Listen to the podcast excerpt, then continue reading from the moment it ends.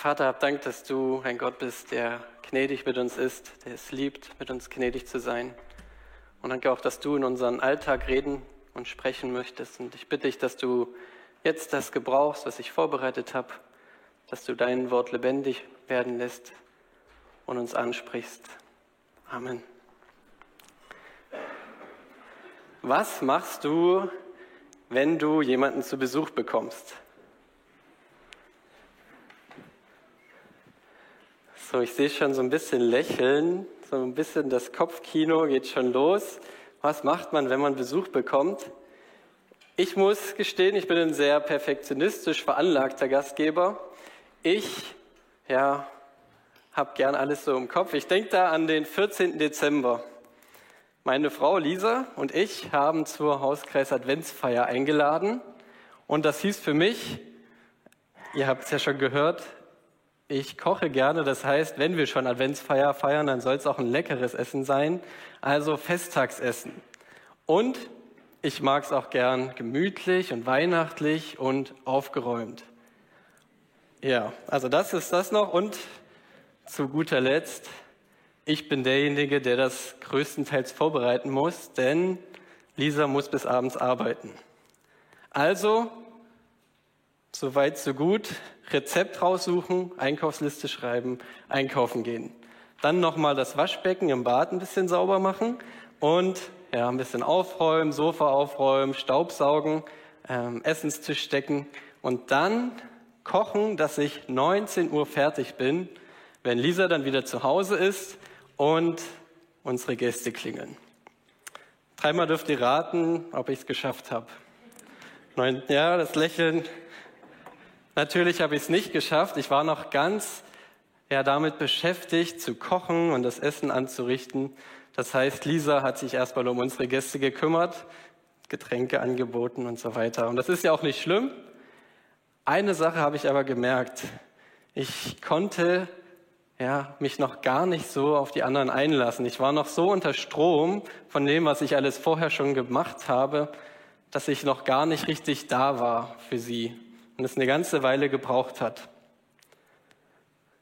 Ich weiß nicht, wie es dir geht, ob du das auch kennst oder ob du ja, entspannter bist, wenn Besuch kommt. Ich mache mir oft unnötigerweise Sorgen. Äh, am Ende war gar keiner am Bad. Und ja, und ob der ein oder andere Krümel am Boden gestört hätte, würde ich jetzt auch mal bezweifeln. Als Jugendlicher, da fand ich es immer ja ein bisschen übertrieben, wenn wir unser Zimmer noch aufräumen mussten, wenn Besuch kommt. Und jetzt bin ich selber so jemand, dem das wichtig ist.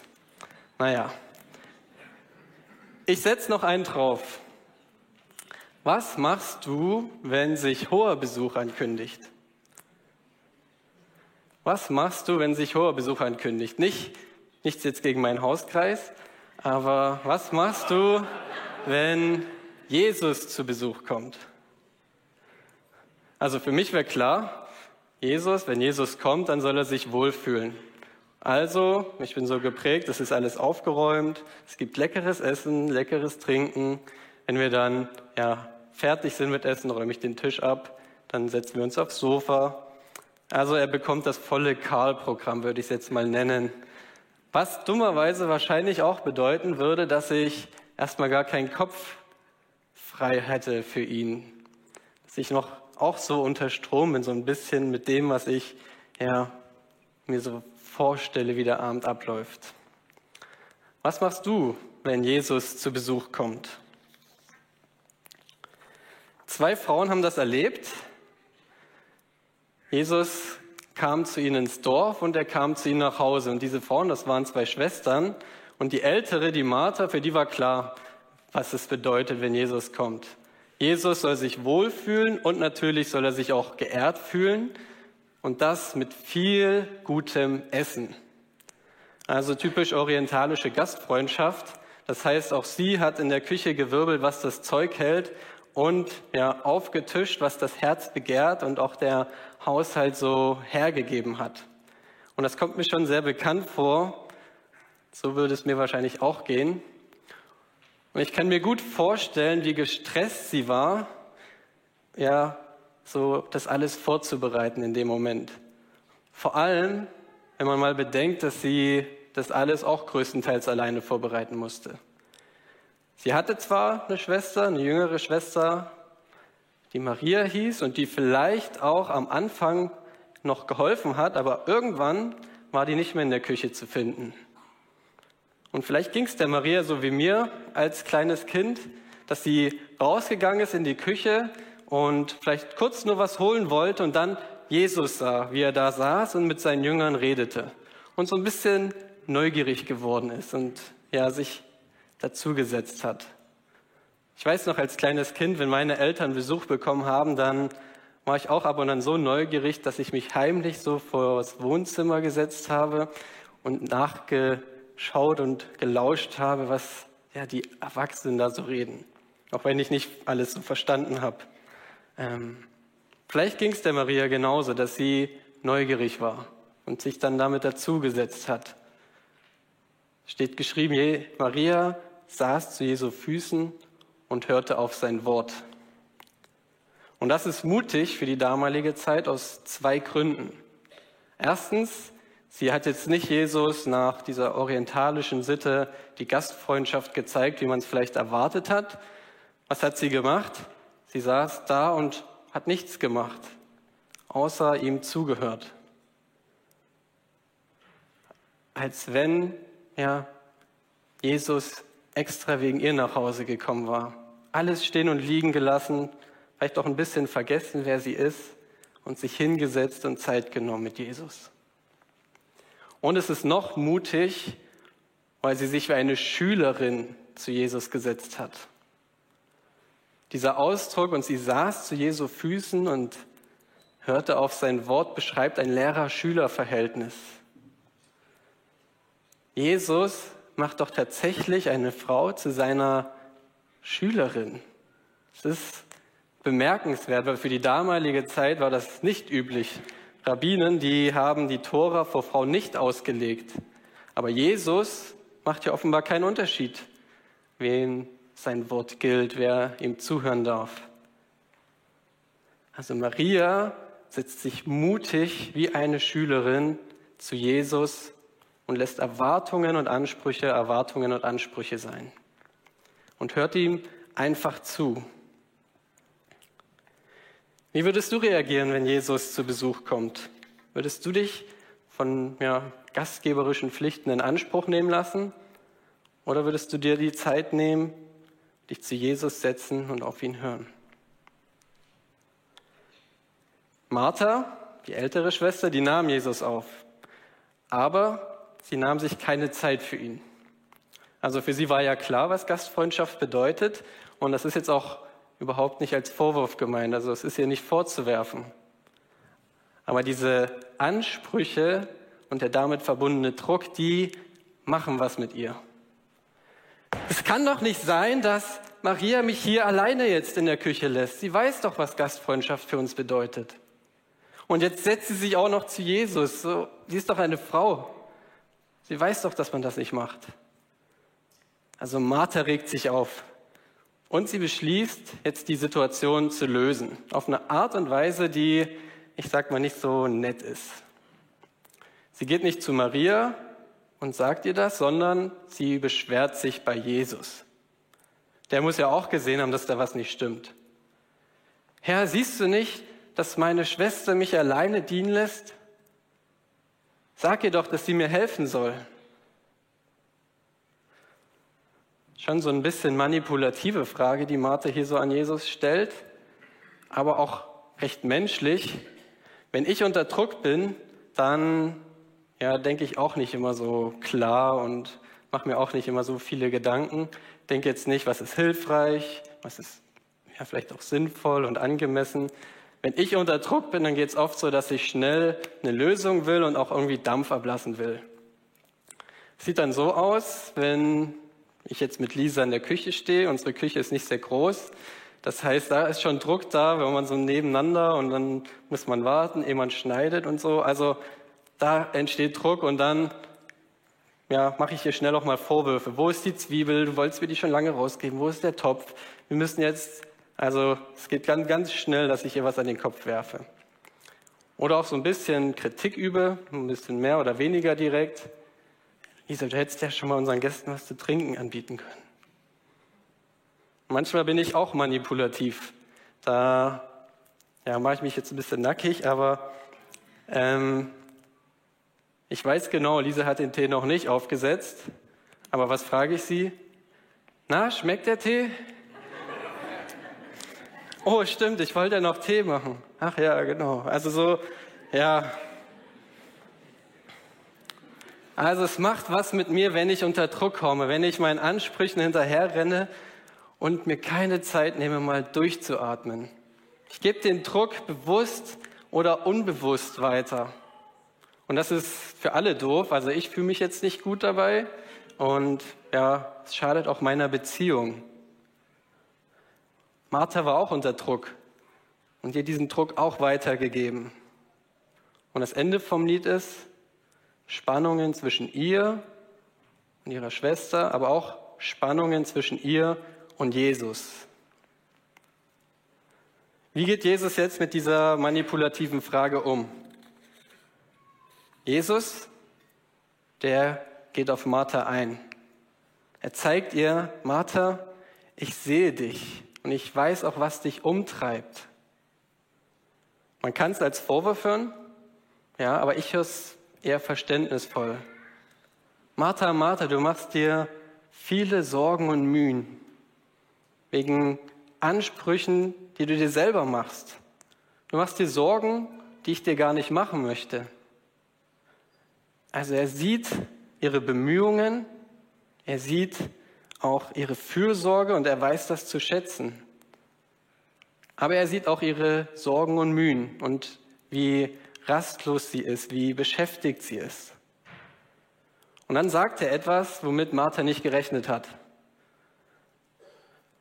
Martha, Martha, du sorgst dich und mühst dich um vieles, aber eins ist nötig. Maria hat das gute Teil erwähnt, erwählt, welches ihr nicht genommen wird. Also Jesus bezieht Stellung und stellt sich vor Maria. Und an der Stelle wäre es jetzt spannend zu wissen, okay, wie geht's weiter? Wie geht die Situation weiter? Was sagt Martha auf diese Antwort von Jesus? Oder wie reagiert Maria, wenn sie so mitbekommt, was Martha beschäftigt? Wie geht das Gespräch weiter, der Abend weiter? Setzt sich Martha vielleicht auch mit hin? Der Bericht endet mit diesem Satz, und geht nicht weiter mit diesem Satz, der doch, finde ich, sehr zum Nachdenken anregt. Und ich frage mich, ob es für Martha wie so ein Schlag ins Gesicht war. Zack, Prioritäten falsch gesetzt, alles umsonst. Also für mich war es wie so ein Schlag ins Gesicht, als ich das so gelesen habe, weil es wie so ein unbequemer Spiegel für mich ist. Wie oft renne ich meinen Ansprüchen hinterher und nehme mir keine Zeit für was ja, Besseres, vielleicht auch was Schöneres, was anderes oder wie Jesus sagt, etwas Bleibendes. Oft rauscht der Tag so schnell an mir vorbei und ich war nicht mutig genug, mal alles stehen und liegen zu lassen und zu vertrauen, dass es reicht. Und ja, ich werde sogar ein bisschen neidisch auf Maria, muss ich zugeben. Also ich habe es so gelesen und mir gedacht, ach, ich würde auch gern so wie Maria da sitzen können und einfach Zeit mit Jesus verbringen. Aber in meinem Kopf, da geht ja sofort auch diese Liste an, was ist zu tun, wenn Gäste kommen, meine To-Do-Listen. Ich habe meine Ansprüche, denen ich hinterher renne und schaffe das gar nicht, irgendwie da rauszukommen, oft. Und ich gebe auch zu, es ist ja auch schön, beschäftigt zu sein und am Ende dann am Abend im Bett zu liegen und zu sehen, das habe ich geschafft. Nur die traurige Wahrheit ist, ich kann in meinem Leben und in meiner Arbeit für Gott so beschäftigt sein, dass ich gar keine Zeit mehr für ihn habe. Ich kann in meinem Leben und in meiner Arbeit für Gott so beschäftigt sein, dass ich für ihn selbst keine Zeit mehr habe. Er kann mir zuliebe nichts tun, weil ich ihm gar nicht die Gelegenheit dazu gebe. In der Vorbereitung, da wurde ich an ein Bild erinnert. Jesus sagt mal, dass wir wie Weintrauben am Weinstock sein sollen, also Weintrauben. Seid wie Weinreben. Und er sagt nicht, seid produziert Traubensaft. Oft verhalte ich mich aber genau so. Ich denke, ich müsste jetzt alles aus mir herauspressen, so viel rauspressen, dass am Ende genug Saft da ist. So viel Saft wie möglich. Aber was bleibt dann am Ende von dieser Traube? Eine leere, schrumpelige, leblose Hülle ohne Inhalt. Das ist nicht das, was Jesus will. So viel habe ich verstanden. Die Predigtreihe, in der wir uns befinden, nennt sich ja Fokus. Und Jesus möchte uns ermutigen, unseren Fokus neu zu setzen. Verschwendet eure Zeit nicht mit Mühen und Sorgen, sondern schaut eher darauf, dass ihr eure Zeit damit verbringt, was am Ende zählt. Dinge, die bleiben, Beziehungen. Und vor allem Zeit mit mir. Hört auf mich, habt ein offenes Ohr für mich. Fokussiert Leben heißt unter anderem Priorität auf die Begegnung mit Jesus. Jesus spricht zu uns, bleibt die Weinrebe am Weinstock. Jesus möchte nicht, dass wir für ihn da sind, er möchte für uns da sein. Die Frage ist nur, wo geben wir ihm dazu die Gelegenheit? Wo geben wir Jesus die Gelegenheit, uns gut zu tun? Ein Pfarrer, der hat sich täglich zwei Stunden zurückgezogen, hat sein Büro zugeschlossen, Handy aus, kein Telefonat, kein Meeting und Zeit mit Gott verbracht. Gebetet, Bibel gelesen, was er da so gemacht hat. Weil er und die Gemeinde erkannt haben, es ist auf Dauer nicht gut, wenn du unsere Gemeinde nur mit dem leitest, was du so an natürlichen Gaben mitbringst, was du gelernt hast mit deinem Wissen, Du kannst nicht das tun, wozu du berufen bist, wenn du nicht dir regelmäßig Zeit mit Gott nimmst. Meine Frau, die Lisa, die nutzt so ein Buch. Da steht drauf sieben Minuten für mich mit Gott, ein Tagebuch, wo sie sich am Morgen die Zeit nimmt und auch am Abend mal zu überlegen, okay, was ist mir heute schon geschenkt? Welche Chancen hat der Tag? Wo ist mir Gott begegnet? Was denkt er von mir? Tagebücher, Andachtsbücher gibt es ja viele, die uns Gelegenheiten vielleicht geben, auch, dass Jesus uns gut tun kann. Wir müssen sie nur nutzen. Und ich bin auch froh, nicht ohne etwas hier dazustehen. Ich habe ja jetzt schon ab und an anklingen lassen, dass so die Zeit mit Jesus, die rinnt mir auch oft durch die Finger, weil ich so ja, beschäftigt bin. Deshalb bin ich unter die Schatzsucher gegangen würde ich mal sagen, ich versuche Schätze zu finden, die mir helfen, im Alltag Zeit mit Jesus zu verbringen. An der einen oder anderen Stelle. Und ich habe meine Schatztruhe mal mitgebracht ähm, und öffne die jetzt mal. Und vielleicht ist ja die ein oder andere Inspiration auch für dich dabei. Vielleicht gibt es da was, was dich auch ja, ermutigt, vielleicht mal wieder auszuprobieren. Ähm, Andachtsbrüche habe ich schon gesagt. Hier habe ich jetzt gerade eins, da bin ich selber am Ausprobieren. Da geht es ein bisschen um Meditation, sich morgens einfach mal Zeit nehmen und ein Wort, so wie Jesus, Herr, komm, einfach immer wieder zu meditieren, drüber nachzudenken. Bin ich gespannt, ob das ein langfristiger Schatz sein wird. Ähm, was mir auch gut tut, hätte ich nicht gedacht. Ich habe hier mal ein Liederbuch stellvertretend dafür, dass es da auch schöne Schätze zu finden gibt. Paul Gerhardt ist mir da jetzt in letzter Zeit begegnet. Fiel du deine Wege. Auch da sich die Zeit zu nehmen, ein Lied zu lernen, ähm, sich Gedanken zu machen, was andere da auch mit Gott schon erlebt haben und einem zusprechen. Und das muss ja nicht jedes Gesangbuch sein, es gibt ja auch Feier Jesus und andere Lieder, Lobpreis, die einem gut tun. Natürlich auch die Bibel ein Schatz, wo man immer wieder was entdecken kann. Ähm, dann habe ich hier noch ein Buch, da geht es um, da sind Gebete drin kann ich immer so aus mir heraus beten, weil ich zu müde bin oder angestrengt. Da tat es mir auch schon gut, äh, mal ein fertiges Gebet zu nehmen.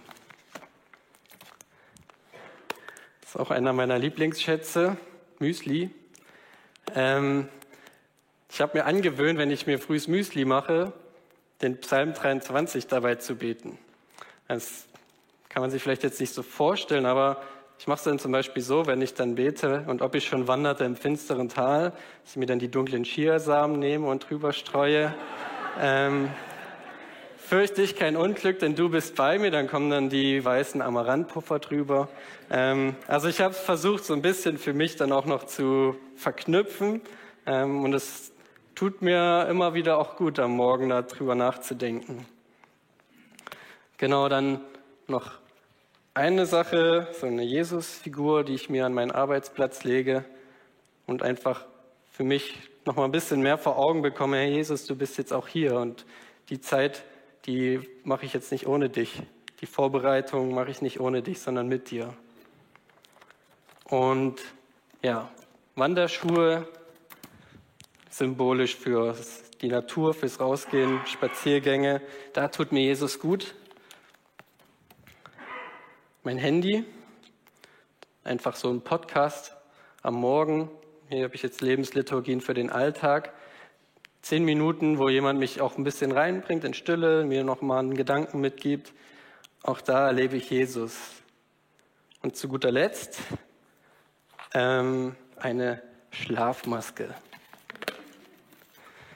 Nicht, weil ich jetzt mir dann immer die Schlafmaske aufsetze und dann ja, mir Jesus begegnet, sondern ähm, ich habe die symbolisch gewählt, weil ich mir abends ab und an, oder ich versuche es regelmäßig, mir die Zeit zu nehmen, zu überlegen, Gott, wo warst du jetzt an diesem Tag?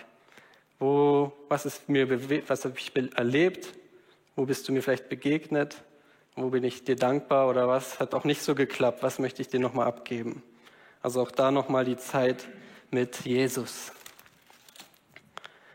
Und natürlich Gottesdienst. Den konnte ich jetzt nicht in die Kiste packen. Gemeinde, da gibt es ja viele Möglichkeiten, wo mir Jesus gut tun kann in meinen menschlichen Konflikten mir vielleicht neue Perspektiven schenkt, in beruflichen Herausforderungen, schulischen Herausforderungen hilft, mir auch im Umgang mit Menschen vielleicht auch mal noch einen Rat gibt oder mir auch Trost spendet, wenn ich gerade enttäuscht bin oder wenn ich irgendwie mit ja, Krankheit etc. zu kämpfen habe. Jesus möchte für mich, möchte für uns da sein. Ich habe heute viel über Jesus als Gast geredet und das Bild ja, hinkt etwas. Denn wenn ich glaube und wenn ich mein Leben mit Jesus lebe, dann ist er eigentlich mehr als ein Gast. Dann ist er Mitbewohner. Dann ist er mein Mitbewohner. Ich habe viele Jahre in einer WG gelebt und hatte das Glück, da auch mit Menschen zusammenzuleben, die sich für mich interessieren und ja, Zeit mit mir verbringen wollen. Und ganz ehrlich, ich habe nicht immer aufgeräumt, wenn ich mit ihnen geredet habe. Und ich habe auch, wenn da ein Berg an Geschirr in der Küche stand, mir Zeit genommen mit ihnen. Beziehung ist das Stichwort. Wenn Jesus unser Mitbewohner ist, wollen wir dann nicht auch immer wieder uns mutig Dinge mal sein lassen und Zeit mit ihm verbringen? Amen. Ich bete noch. Jesus, danke, dass du uns einlädst ja, in deine Gegenwart. Danke, dass du uns einlädst, Zeit mit dir zu verbringen und dass du uns gut tun möchtest. Und ich bitte dich, dass du uns immer wieder hilfst, ja, zu dir zu kommen in den Ansprüchen, in den ja, Dingen, die uns auch immer wieder so im Alltag gefangen halten, den Blick auf dich zu richten. Ja, hilf uns, unsere Prioritäten richtig zu setzen auf Dinge, die bleiben, auf dich. Amen.